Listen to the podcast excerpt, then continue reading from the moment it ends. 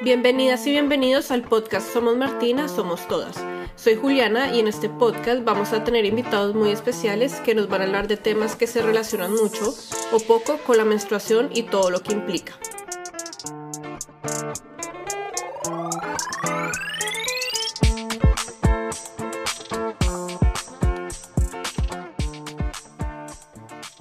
Hola a todos, bienvenidos al nuevo capítulo de Somos Martina, Somos Todas. Este es el primer capítulo de la segunda temporada y hoy tengo de invitada a mi gran amiga Betina Derecer.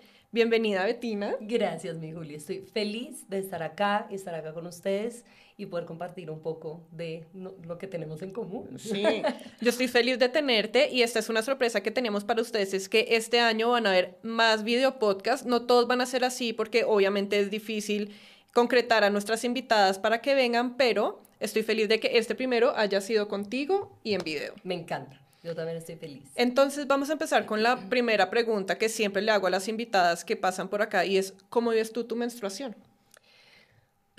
Juli, cuando me lo preguntaste, prioria a este momento, no, no recordaba muy bien mi primera menstruación, pero cuando me acordé supe que, era, que fue súper emocionante.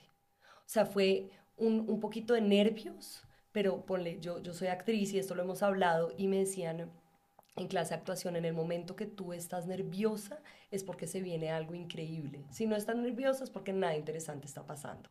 Entonces, sabía que se me veía algo, un nuevo ciclo. Y yo soy la más amante de los ciclos. Yo soy una persona, eh, como todos, claramente, constantemente en cambio, pero pues en constante cambio, pero a mí me gusta el cambio en absolutamente todo. A mí me gusta cambiarme de casa, a mí me gusta cambiar eh, de círculo de amigos, a mí me gusta cambiar de, mm, de cómo me he visto, de cortes de pelo, yo me he rapado, yo me he dejado el pelo cortiquito como hombre, eh, me cambio de color, ¿me entiendes? A mí me gusta ese tipo de, de cambios de ciclos desde lo superficial hasta lo más profundo siempre estar en constante como conocimiento de lo que soy yo. Entonces cuando me llegó la regla, fue como, uy, que se viene. Ya soy un poquito más mujer. Yo sabía que todavía no lo era, pero soy un poquito más mujer. Em, entonces fue, fue interesante ver eh, mi cambio en ese momento. Me, me, empecé a sentir un poco más eh, como, como confident. Me sentí más segura de mí misma.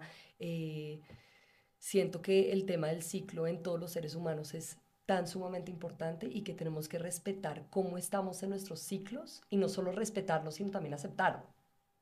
Porque seguramente tú has hablado de esto un montón de veces, pero eh, las mujeres, por lo general, no es mi caso, pero también tengo un, leve cambio ya lo voy a explicar, cuando tienen su ciclo, eh, se ponen un poco, están un poco más eh, angustiadas, eh, están un poco más tensas. entonces es un poco aceptar cómo estamos en ese momento y ver lo lindo en eso y poder trabajar también sobre eso.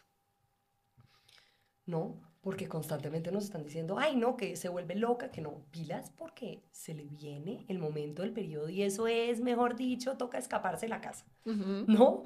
Y uno dice, pucha, uno tiene que estar conectado con las personas que acepten el proceso de uno, pero primero que todo estar conectado con uno mismo. Aceptar, ver la belleza eh, en lo histérico, en lo loco y que al final es, estamos más sensibles. Y estamos pasando por un cambio importante que podemos mejorar de cuando estamos pasando por este ciclo, aceptándolo. Eh, trabajar en ello. ¿Por qué me pongo así? ¿Qué es lo que me dispara esto? Porque al final simplemente estamos más sensibles, pero las emociones las cargamos todo el tiempo con nosotras. Entonces, ¿qué podemos hacer para empezar a trabajar en esas cosas puntualmente? Estando siempre rodeado de personas que nos aceptan tal cual como, es, como somos y como estamos. ¿No? Entonces yo, por ejemplo, todos mis amigos eh, en mis momentos de regla que son muy son escasamente eh, picos. Mis reglas de un tranqui. O sea, a mí no me da ni más hambre, eh, ni, ni se me suben los humos en la, manera que lo he visto en otras amigas, ¿no? Eh, pero me gustaría que fuera un poquito más porque es como un momento en donde te muestran un poco todas tus características, tus debilidades, tus cualidades, te muestra eh, en detalle en ese momento tan fuerte que puedes hacer para mejorar en tu día a día, eso si te sale a relucir en, en otra situación, ¿no? Me encanta lo que dices porque, bueno, ya vamos a hablar un poco de tu negocio, pero tú más que todo eres actriz, actriz de profesión. ¿Cómo ha afectado la regla pues a tu profesión de actriz? Porque ya hemos hablado acá con algunas actrices, a algunas las afecta, a otras no. ¿Cómo ha sido para ti ese proceso creativo con la menstruación? Uf, pues sabes que no, nunca lo había pensado y creería que no ha sido un tema no ha sido un tema, pero como te dije, siempre estamos en constantes ciclos. Estamos constantemente cambiando. Entonces, hay momentos de mi vida en donde yo hago unos castings y me estoy sintiendo de una manera y hay otros que me estoy sintiendo de otra, ¿no? Entonces, o puede ser el mismo casting que yo lo practiqué eh, durante 10 días y en esos 10 días yo estoy también pasando por distintas emociones. Entonces, yo decido en el momento que voy a hacer el casting, digo como fue pucha, hoy hice un mejor casting, pero ayer estaba de mucho mejor humor y lo pude haber hecho mucho más cómico. Que eso también nos pasa en los círculos sociales, ¿no? Nos pasa que, eh, ay, uno entra a una fiesta, entonces uno quiere estar como eh, despierto y uno quiere estar divertido y uno quiere poder estar opinando, intercambiando ideas, opiniones, demás. Eh, y uno a veces llega a la casa y dice, puta, pude haber sido una mejor versión. ¿Y por qué no fuiste tu mejor versión? Claro que la fuiste. Estabas siendo tú en ese momento, estás tranquila. Seguramente no estabas hablando, no o eso es al menos un tema muy mío, ¿no? Que yo siempre fui en el colegio como un centro de atención eh, y como la cómica y la divertida y la inusual, siempre tenía cosas inusuales que decir, cuentos y aventuras como súper raras que hacían siempre reír, ¿no? Entonces en este punto yo ya soy una persona extremadamente calmada y tranquila y soy la que quiere ser entretenida, ¿no? Es todo lo contrario. Entonces, a lo que quiero llegar es, tenemos que aceptar la frecuencia que estamos en el momento que estamos actuando hacia algo.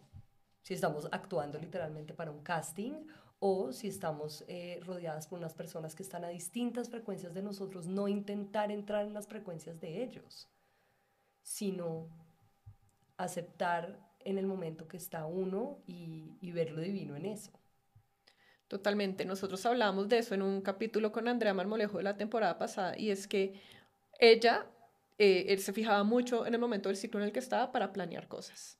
Entonces ella decía que cuando estaba ovulando, que es el momento en que estamos más despiertos, ella planeaba cosas que se necesitaba más energía, más como eventos de cámara y cuando tenía la menstruación se dedicaba más como a yoga, cuando tenía que escribir, etc. Entonces ella era demasiado consciente de eso y cuando lo hablamos en, el, en ese capítulo con ella, pues en realidad uno no se da cuenta, pero se afecta, que es lo que tú decías, como ayer estaba mucho más enérgica, hoy no tanto, de haber sido así, debe haber sido de la otra forma, pero lo que tú dices, somos nosotras. Exacto.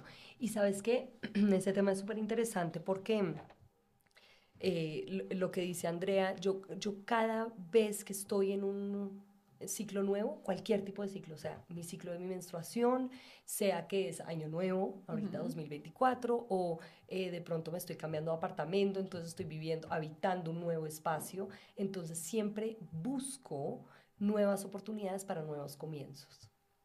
Y dependiendo de cómo me esté sintiendo en ese momento, hago algo me vuelvo, eh, me dedico más a mi cuerpo, más a mi hobby, más a mi trabajo, más a mis amistades, eh, más a eh, mi familia, más a mi mente, más a mi alma. O sea, siempre me dirijo mucho más hacia una cosa. Por ejemplo, en este momento de mi vida yo estoy mucho más enfocada en trabajo, paz mental, o sea, todo lo que sea trabajo espiritual, meditación, yoga, aprender eh, a, entender las cartas que me saca la vida, como las cartas astrales, el tarot y demás. Eh, y no sé si ya dije trabajo, pero el trabajo full. Entonces yo digo, pucha, pero ¿por qué no tengo mi hobby? ¿Por qué de pronto estoy tan desconectada de mis amigas y de mis amigos? obviamente tengo mi núcleo que siempre está ahí, pero como que siento una desconexión general con ciertas personas. Entonces es aceptar y ver la belleza en eso, porque la vida te está dando ciertas herramientas y ciertas como señales de en esto vamos a trabajar en este momento. Y uno lo siente, ¿no? Uno tiene esa, esa intuición, eh, ese sexto sentido súper como eh, distinto al de la mamá, pero uno tiene... Ayer me salió una carta, una de mis mejores amigas, Gabriela Escarpeta, me abrió una carta eh, que se llama Mother Medicine. Okay. Y era exactamente lo que yo quería escuchar. O sea, lo necesitaba y decía, la mamá siempre es como la intuitiva, ella siempre tiene la razón en lo que dice y uno a veces no le hace caso, pero más adelante uno se da cuenta, mi mamá tenía razón, ¿cierto? Eh, pero uno tiene una mamá dentro de uno. Y esa es la mamá, la mamá es la que gobierna exactamente como tu camino más cercano, como cuál es el camino que tienes que coger ya, porque el semáforo va a cambiar. ¿Cuál es el camino que tienes que coger ya? Y uno sabe deep down. Uno a veces dice, ay, pero entonces todo el mundo está en este flow, entonces será que me voy por acá. Y la intuición te está jalando para la izquierda. Y usted hágale para la derecha y te jala. Entonces decía como, conéctate en este momento con tu madre, que es tu medicina para este momento. Eh, lo único que tienes que hacer en este momento es tomar acción sobre lo que ya sabes que tienes que hacer. Entonces es, para mí, la importancia del trabajo inter, pues como constante con uno mismo es eh, entender en qué punto está uno, en qué ciclo está uno, respetarlo, aceptarlo, amarlo, abrazarlo y tomar acción. Totalmente. ¿Cierto? Y alejarse de pronto un poco de las cosas que lo están distrayendo a uno. Que por lo general es pues esta Matrix, esta como ilusión en la que vivimos, que todos vivimos angustiadísimos de no saber qué es. Pero es como, bueno, no nos distraigamos, me voy por este camino. Sí, pero para eso es que has llevado un trabajo interior contigo misma de oírte, de oír lo que sientes, de oír lo que necesitas. Antes cuando, pues, no sé, cuando uno no estaba tan conectado, era más joven, no oía nada. Ah, era como... Ah, no. Se iba, o sea, con todo el mundo, ni idea, uno no pensaba en uno, pero siento que oír los ciclos y oír la menstruación también con uno es una reconexión para seguir estos caminos que tú dices. Sí, Juli. Y sabes que quiero, quiero felicitarte eh, por todo lo que has hecho. Me parece impresionante lo que es Somos Martina. Eh, es una empresa demasiado pasional y demasiado coherente es una empresa real. Esas son las empresas de las que deberíamos estar rodeadas y, todo el mundo estaría feliz con el capitalismo si tuviéramos empresas como Somos la Martín. Somos Martina porque es eh, de verdad que has hecho una labor muy linda, tanto social como sostenible, pero sin entecar. Tú no entecas. Y es, hay un punto muy delgado entre, pues, para armar una comunidad, que la gente te quiera, te crea y que no sea esta cosa de que ahorita lo vamos a hablar con, en relación con mi negocio, que un litro de agua, yo no sé qué, no, no, no, como que no dar tanta explicación de la cosa, simplemente esto es lo que somos y cada vez estamos apuntándole a ser más sostenible lo que somos hoy en día. Gracias por lo que dices. Yo también súper fan de tu negocio y por eso ahora quiero que como cambiemos un poquito el ritmo de la conversación para las personas que nos están oyendo y viendo. Si no conocen Bettina's Closet, que es el emprendimiento de mi amiga Bettina, para que vayan y lo vean, pero es un emprendimiento sostenible de ropa second hand, ropa usada de segunda mano, y quiero que hablemos de eso porque me parece que es un momento muy pertinente para hablar de sostenibilidad y moda, porque yo me acuerdo con Somos Martina como yo lo viví, y es cuando empecé a vender calzones absorbentes para la menstruación y era algo tan desconocido, lo primero que la gente decía era como calzones sostenibles y los sostenibles sucios, ¿sabes? Como tenían esa imagen como huele feo, es de gente eh, hippie, nada que ver, desconectada. Entonces, eh, con Somos Martina tratamos de hacer un trabajo de cómo conectar un poco el tema de moda con sostenibilidad, que es calzones absorbentes, pero cool, de colores lindos, eh, sin costuras para que no marquen con la ropa, entonces uno se lo puede poner con el vestido que quiera. Entonces ha sido como un trabajo estos cinco años que ya vamos a cumplir de cómo conectarlo y que la gente entienda esa conexión. Pero entonces por eso... Clave eso que hiciste. Clave, y por eso yo quería que, que habláramos del tema con tu negocio. Entonces, cuéntanos primero para la gente que no sabe qué es Bettina's Closet, pues cómo empezaste, de qué se trata. Bueno, oigan, Bettina's Closet es, eh, es un espacio, lo llamaría así, más que emprendimiento, más que empresa, ya somos empresa, pero lo llamaría un espacio. ¿Por qué? Bueno, lo voy a explicar primero y ya me voy un poquito a lo profundo. Entonces, Bettina's Closet es un espacio de ropa de segunda. Eh, yo a veces le meto la palabra como de lujo, pero no necesariamente es lujo. Bettina's Closet desde que empezó, em, quise hacer una curaduría, para muchos no saben qué es curaduría, es una selección eh, de piezas eh, en donde las piezas que yo tuviera en Bettina's Closet fueran todas tesoros piezas únicas, piezas especiales, eh, piezas de colecciones pasadas de buenos materiales, de diseñador, de no diseñador, de artesanos. Eh, todo este ojo que yo creo que lo saqué de mi madre, como te contaba ahorita, que ella viajó toda la vida por, eh, por el mundo y me traía cosas especiales de vestir y me enseñó que desde chiquita que no todo tenía que ser de marca. Me decía, mira, tú te puedes vestir de marca o no de marca, pero hay que saberse vestir según lo que tú eres, ¿no? Entonces, eh, vi la importancia en eso y me he mantenido súper coherente y me voy a mantener muy coherente a lo que es mi curaduría, mis tesoros. Entonces, ¿qué pasa? ¿Cómo funciona Bettina's Closet? Solo como para que entiendan un poco. Eh, usted tiene un closet y entonces hay una estadística de que las mujeres utilizamos únicamente el 30% de nuestro closet. Entonces en Bettina's Closet, ¿qué hacemos? Usted coge ese 70% de su closet que no utiliza, hace una selección chévere. Nosotros, por ejemplo, no recibimos fast fashion, nada que sea, pues todo lo que queda en la 85, todo lo que es moda rápida, que son materiales como viscosas, poliésteres y demás, no recibimos eso. Entonces, eso ya de por sí fue un buen comienzo, como, como un, un punto a favor en mi curaduría para mí. Em, usted coge ese 70%, me lo muestra, yo hago una selección de qué me gusta, que no necesariamente que me guste a mí, pero que sea ropa muy especial y que no. Y con esas piezas, deben ser mínimo 10, empezamos, yo las empiezo a vender. Usted me las deja en consignación, yo las empiezo a vender y al final del mes les hago una consignación, digamos, del 50% sobre las piezas. Entonces la gente queda feliz porque... Em, se dan cuenta que realmente esa ropa no la utilizaban, que se están haciendo una plata chévere como un pocket money para quizá invertir en algo más, en un viaje, en un techo, en lo que sea que quieran, o en volver a comprar en Bettina's Closet. Entonces se vuelve ese un mismo ciclo. Nosotros siempre lo llamamos, eh, Juliana Villegas, gracias por cumplir tu primer ciclo. Entonces, eso fue un ciclo de qué? De dejar ir. Para mí es eso. Para mí la menstruación es lo mismo. A mí me llega la regla y si algo siento, Juli, es que estoy pasando por un dejar ir de cosas, que estoy dejando ir algo para dejar espacio para algo nuevo, para un siguiente ciclo. Entonces es divino, las personas empiezan a dejar ir, se empiezan a desapegar de sus piezas, se dan cuenta de la importancia de no tener todo, de no acumular. Eh, y bueno, te contaré más adelante, pero es impresionante ver la cantidad de mujeres apegadas a su ropa que han aprendido a través de Bettina's Closet, como un espacio también educacional em, de dejar ir su ropa.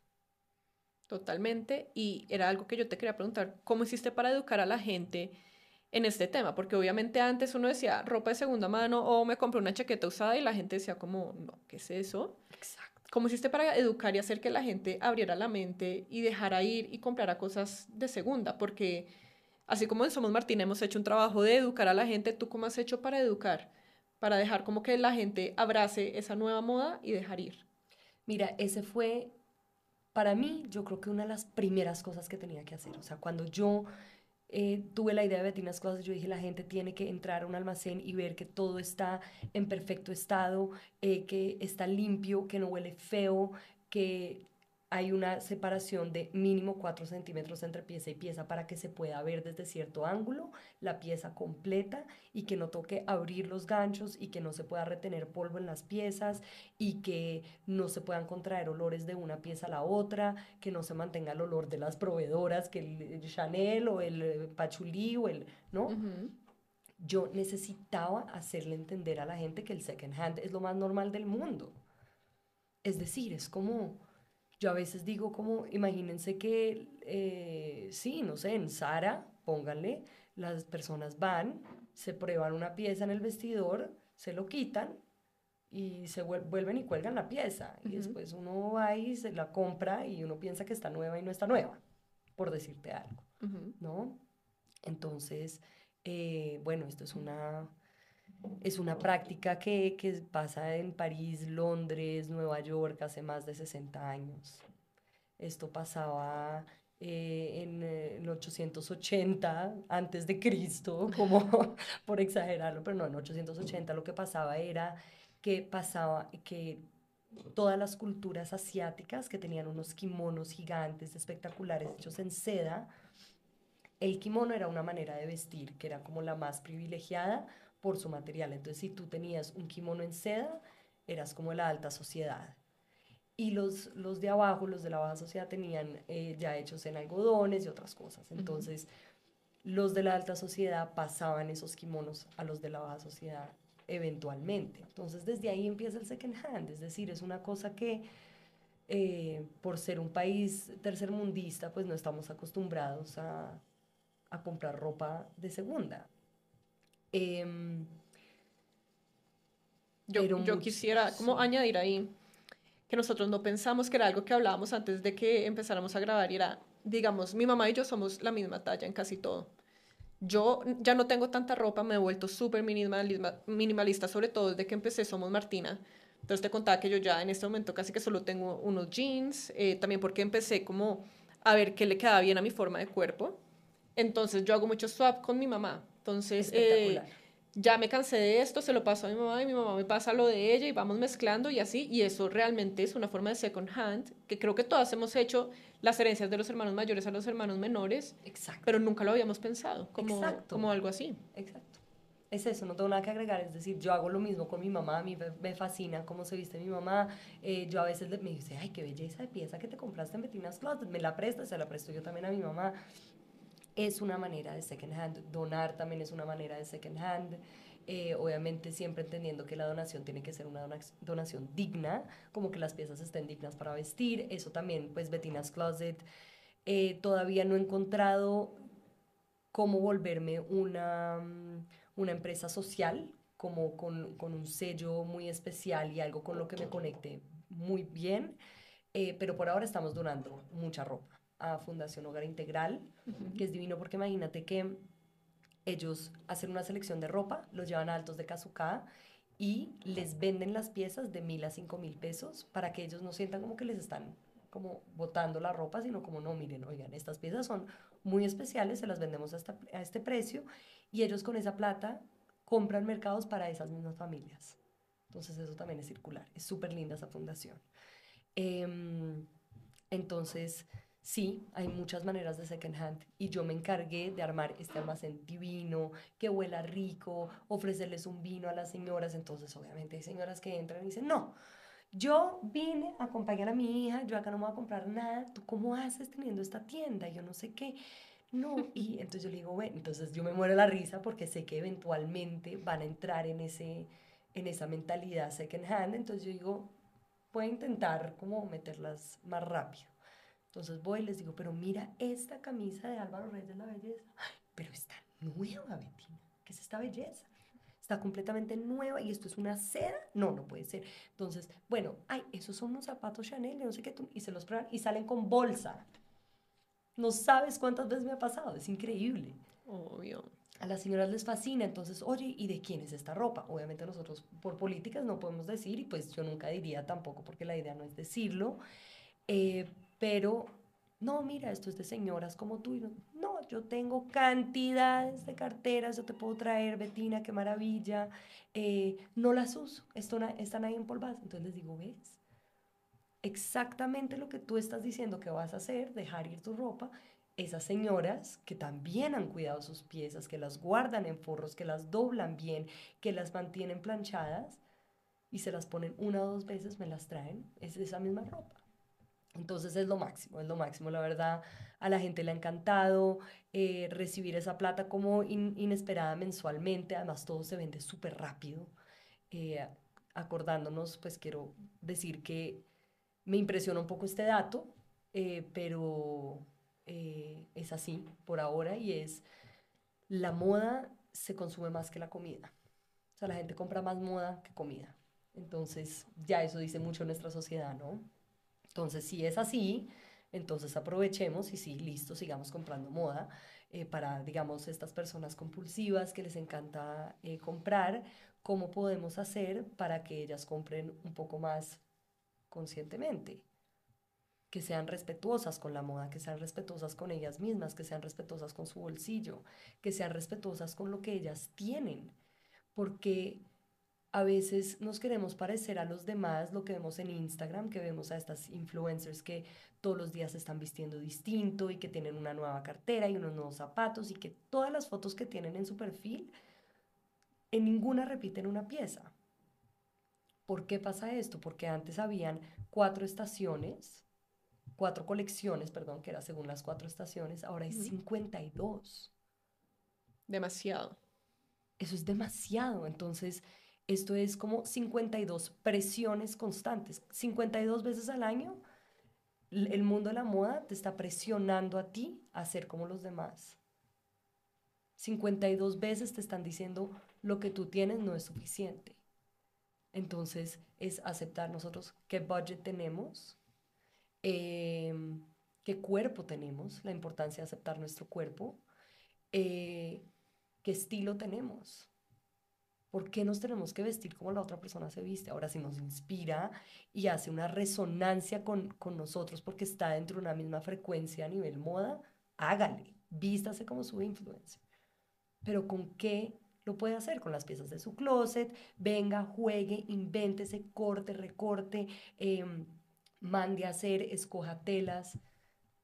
Hay tantas maneras de reinventarnos con la moda que no sean comprar que es constantemente estar llenando un vacío que siempre va a quedar vacío. Totalmente, además lo que dice se une a lo que estábamos hablando antes de empezar el, todo el tema del calentamiento global ahora, es que la moda es la, una de las industrias que más contamina en el mundo y si estamos, o sea, lo que tú decías, yo me compro las gafas anaranjadas y a la semana yo ya no me las pongo porque ahora están de moda, son las azules y quedan nuevas en el closet y uno va acumulando y acumulando y acumulando y al final, o sea, eso es demasiado. Eso es feo. Es demasiado. Y por tu cara puedo ver que tú no tienes tantas cosas. Yo tengo, sí, sí, sí, estábamos hablando. Yo ya no tengo muchas cosas primero porque empecé como a darme cuenta cómo era la forma de mi cuerpo y qué era lo que me gustaba más y con lo que yo me sentía cómoda. Entonces yo ya sé que los jeans botatúo pegados skinny no me quedan bien, no me gusta cómo se me ve, entonces ahora no porque no porque no esté de moda, no porque no estemos, porque, porque tú no te sientes bien. Espectacular, me encanta. ahora encontrar como un buen fit de jeans es difícil, pero cuando lo encuentro, quedo feliz y en este momento solo tengo unos jeans. Eh, voy intercambiando ropa con mi mamá todo el tiempo, sobre todo chaquetas. Eh, entonces me voy volviendo más minimalista porque he aprendido mucho a combinar, que es lo que tú dices ya no me quedo centrada en lo que veo en Instagram, que tiene que ser el pantalón blanco con la camiseta negra, no, yo le pongo la otra camiseta azul y de pronto otra chaqueta y así voy mezclando. Y yo soy usuaria de Bettina's Closet, compro, pero también vendo. Sí. Entonces ahí pues he comprado unas piezas espectaculares que las he podido cambiar.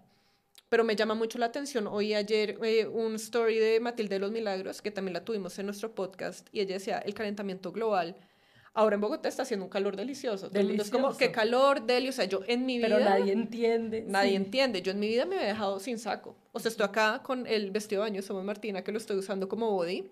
Divino. Eh, y estoy matada, pero también me hace pensar como, ¿y qué va a pasar ahora con el mundo? Y si seguimos contaminando, que lo que tú decías, la ropa contamina mucho. Si compramos, si votamos, si regalamos, entonces, ¿cómo podemos ayudar? Y cómo podemos ayudar de una manera divertida, que es Betina's Closet. Exacto, exacto. Sí, yo creo que, mira, es muy difícil ponerse a educar constantemente a las personas, yo creo que, eh, o, de manera eh, pushy, o de manera, lo que te decía ahorita, que es lo que ustedes no hacen, que ustedes no son pushy, ustedes son lo que son y es como que esta es la comunidad que hemos armado. Lo mismo, yo he armado esta comunidad donde, yo les digo, oigan, no se vayan a comprar al 85 todos los domingos. ¿Para qué? Usted es espectacular ya como es. Mírese, mírese un espejo. Mírese para adentro. Acuérdese de los momentos más lindos que usted ha tenido, donde usted más ha brillado, donde la gente lo ha felicitado por ser algo, por haber hecho algo. Eh, acuérdese de la belleza, el brillo que tiene usted por dentro. ¿Para qué necesita la carterita rosa? Y les mamo gallo así. O, por ejemplo, una señora llega, tú, tú, tú, se compra, me, llevo estas siete piezas y llevo las siete piezas y hay tres idénticas a las otras tres. Digo, pero belleza, ¿para qué se va a llevar? Llévese, ¿cuál le gusta más de estas dos chaquetas de cuero? Ay, no quiero las dos. ¿Y ya tienes chaquetas de cuero en tu closet? Sí, ya tengo. Entonces, ¿para qué te llevas dos más? No las necesitas. Entonces, como que yo les voy mamando gallo un poco, como para que se tomen la cosa en serio, se les queda la cosita acá adentro, eh, pero muchas me agradecen a final de año, como, gracias por no dejarme comprar, eso es algo muy característico mío. Y yo por eso soy buena vendedora, yo me considero y descubrí a través de Bettina's Closet que era muy buena vendedora. Yo cojo un papel higiénico con un moco y digo, miren este moco, miren lo, lo raro y único y geométrico que es. todo el mundo dice, ay, yo quiero ese moco, ¿no? Pero yo convenzco y paralelamente siempre estoy diciendo, no compren tanto. ¿De verdad le gustó? Y, entonces me agradecen, gracias por decirme, no, no te lleves esto, o escoge entre dos cosas. Y entonces hay veces hay señoras que me dicen, no, Betina, ese no es tu problema, a ti que te compren, que te compren, que se lleven todo, y no sé qué, yo digo, sí, pero no, porque yo no estoy siendo fiel a mí misma. Total. ¿No? Entonces, lo que sí impulso y agarro es a sacarle los closets a la gente. Porque hasta que no se los saco, ellas no captan la delicia del dejar ir. Entonces les duele, es horrible, ay Betina, pero ¿por qué me hiciste sacar mis cosas especiales? Yo no sé, que obviamente yo también les digo, mira, este dale otra oportunidad, es una, un abrigo Burberry espectacular, este le puedes sacar un provecho y te lo puedes poner así, les doy ideas, pero entre más les saque, mira, desapégate. Y en el momento que ya reciben su platica y ven que su closet está más ligerito y, y que pueden comprar más cosas y tener un closet nuevo, second hand, ahí se ve el resultado. Entonces ellas mismas se están autoeducando. Yo simplemente hago como ese, eh, yo, yo como que prendo el carro. Yo soy como el ignition. Ellas son las que terminan prendiendo el carro y manejándolo, ¿cierto? Entonces, pues me parece que es más a través de ahí. Hay muchas eh, personas que trabajan en moda sostenible que nos están recordando constantemente cuando lavamos la ropa, todos los tintes de la ropa siguen contaminando, que eso ustedes lo manejan muy bien, que reutilizan esa agua, ¿no? Entonces, eh, la ropa saca unos tintes y entonces eh, que eso, esos tintes contaminan, si un litro de tintes contamina no sé cuántas toneladas de agua y los ríos, y entonces la gente después va y se lava la cara al río y quedan deformes. Y hay un montón de documentales que me los sé de pie pa que no los aplico mucho en mi filosofía porque para mí es más, menos es más. Deje ir, usted, usted es todo, fresca. No, me encanta lo que dices. Em, quiero que ya empecemos como a cerrar un poco. ¿Dónde te encontramos? ¿Dónde está el showroom? ¿Cuáles son tus redes? Bueno, yo tengo un almacén que queda en la décima con 82. Eh, eso es cerca para que se ubiquen como en el KitchenAid es súper escondida la tienda, que eso me encanta, porque la gente lo, ajá, la gente como que lo descubre, es como ya llegué, y entonces el almacén es divino, eh, allá que vinito, que chocolate caliente, ¿no? Como que atender a mis clientes para mí es un planzazo. No, eso es irse de parche, si uno no compra nada, uno pasa feliz. Exacto, exacto, y esa sesión de psicología, eh, que no, que mi hija se tiró una materia, no sé qué, eso nos quedamos horas hablando mientras se prueban las cosas, o sea, para mí es un parche. Y hay una cosa muy chévere. Ah, bueno, voy a decir mis redes sociales antes como de empezar a hablar de esto. Eh, es betinascloset.co, Betina con doble T. Porque hay una Betina's Closet en Dubai con una T y es tremenda. una vez mi tía me empezó a seguir en, en Betina's Closet con una T. Mi tía además, que debería saber cómo se escribe mi nombre. Ajá me dijo, Betina, me parece que están muy lobitas las cosas que están sacando. Y yo, pero ¿cómo así? Todo está divino. Y me mostró. Y bueno, entonces para que sepan, es Betina's Closet con dos T's. Em, lo que te iba a decir es que tenemos una cosa muy chévere en el showroom. El, em, el concepto de la, de la ropa de segunda es muy lindo. Eh, pero esa es como la parte superficial de mi negocio, ver la ropa, comprar la ropa, hacer la curaduría y demás Pero Bettina's Closet tiene un trasfondo, eh, empezando por el nombre. Bettina's Closet se refiere a Bettina. Bettina es eh, la fachada, que era como este ser del que he logrado evolucionar, em, que era como, yo me acuerdo que en el colegio todo el mundo me conocía, los del Tirata me conocían, los del Nueva Granada me conocían, los de no sé qué, eh, pues obviamente los del Nueva Granada, los del Anglo, los de no sé qué, porque había algo con el nombre, empezando por el nombre, lo que te contaba de la llamada de atención, de, de ser una, una, niña muy alegre, muy distinta, yo siempre fui muy outsider, muy distinta, eh, y la evolución que he tenido a esto que es mi closet, que es más mi esencia. O sea, mi Betina es mi personalidad y mi closet es mi esencia.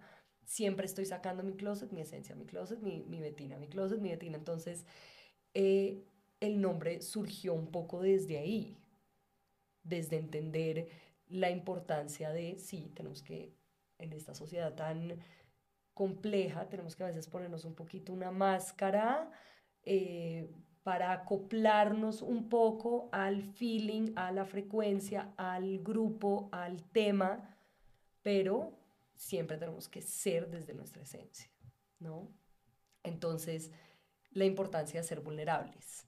Y antes de venir acá Somos, Somos Martina, eh, lo que pensé fue, bueno, me hice una meditación y ahorita estoy haciendo una meditación que se llama El corazón de la rosa, no sé si lo has oído, no. que uno cierra los ojos y, y, entonces uno se concentra en el, como en, el corazón de la rosa, en el centro de la rosa constantemente. Tum, tum, tum. Entonces voy a parar ahí un segundo y es, yo siempre he considerado que la sociedad es como una sociedad cebolla. Yo llamo al mundo la sociedad cebolla, que estamos llenos y llenos y llenos de capas. Y yo dije, yo quiero hablar sobre esto en Somos Martina. Pero qué hueso ponerle sociedad cebolla, le voy a poner sociedad rosa.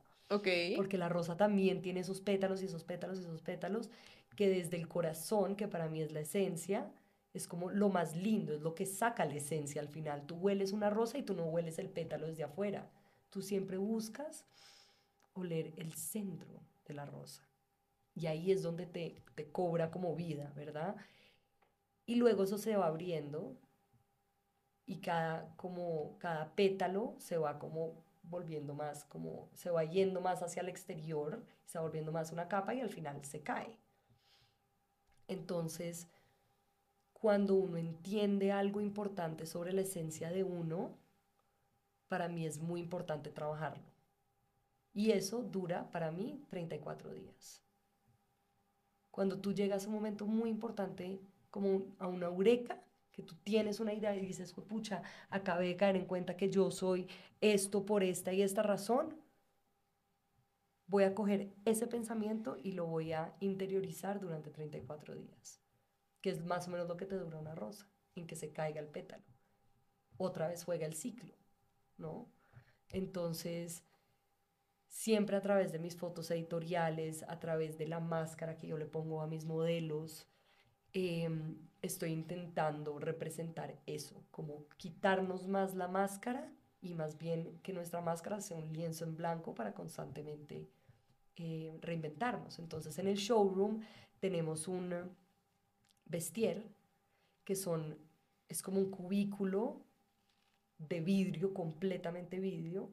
Tú entras y tú puedes ver hacia afuera, 360 Tú puedes ver a Daniela, que es mi vendedora, sirviéndote el café. Tú puedes ver hacia la carrera décimo el reciclador pasando por ahí, el carro, el bus, la señora paseando al perro, pero nadie te puede ver hacia adentro. Entonces, ¿qué pasa? Que cuando entran al vestir se tienen que empelotar las señoras y eh, ellas dicen, oiga, pero acá me está viendo todo el mundo. Yo veo al reciclador, yo veo a Daniela. Yo digo, no, tranqui, nadie te ve porque todo está polarizado por fuera. Entonces es un trabajo de quitarse las capas literal para probarse unas nuevas y, y hacer el ejercicio de siente lo que quieras sentir. Divino. Entra a este closet y siente lo que quieras sentir. Y llévatelo a tu casa. ¿Qué sentí? Me sentí insegura, me sentí libre. Entonces hay gente que pega las tetas contra, contra el vidrio y nadie las ve, pero juegan. Otras en pelota y medio bailan, otras se esconden en una esquina y porque no confían que nadie las está viendo desde afuera. Es lo máximo. Eso del showroom es muy chévere. Espectacular. Toca es que todas las personas que nos están viendo y oyendo vayan allá a experimentar y a dejar allá sus cositas viejas y llevarse cosas nuevas. Exacto. Me encanta, me encanta que así sea. Ay, no, pues muchas gracias por haber venido. Juli, Nuestro primer capítulo de la segunda temporada. Entonces, bueno, a todas las personas que nos están viendo, los esperamos en Bettina's Closet. Allá está el vinito, el chocolate caliente. Y entonces, para que dejen las cosas que ya quieren dejar y compren cosas nuevas que pertenecían a otras personas. Que así sea. Amén. Gracias. Gracias. Gracias por acompañarnos hoy. Nos vemos en un próximo capítulo de Somos Martina, Somos Todas. No olviden seguirnos en nuestras redes sociales, arroba Martina, y visitar nuestra página web www.somosmartina.com. Los esperamos.